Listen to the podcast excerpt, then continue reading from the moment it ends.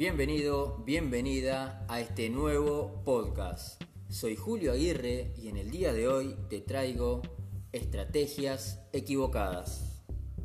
Una estrategia de flexibilidad y elasticidad es mejor que una de terquedad y severidad.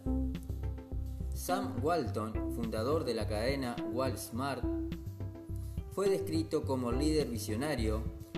Su sueño era proporcionar valor a sus clientes para mejorar sus vidas, pero Walton resaltaba porque cambiaba sus planes y abandonaba las estrategias que no funcionaban.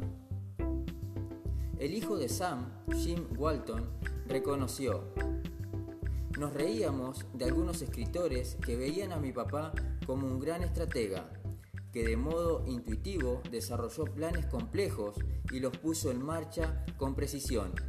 Mi papá prosperaba con los cambios y ninguna de sus decisiones eran sagradas.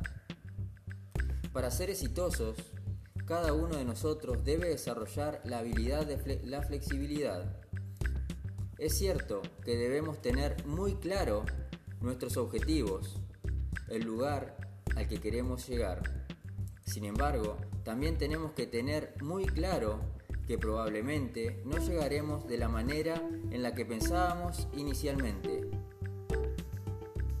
Es nuestra capacidad de adaptarnos a los problemas los que nos hará exitoso. Como dice John Wooden, las cosas salen mejor para la gente que saca el mejor provecho a la forma en la que salen las cosas.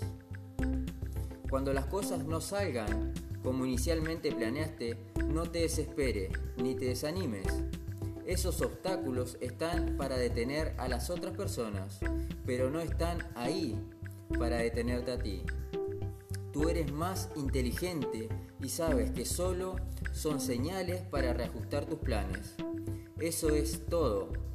Sigue reajustando tus estrategias continuamente y verás que llegarás a tus objetivos inevitablemente.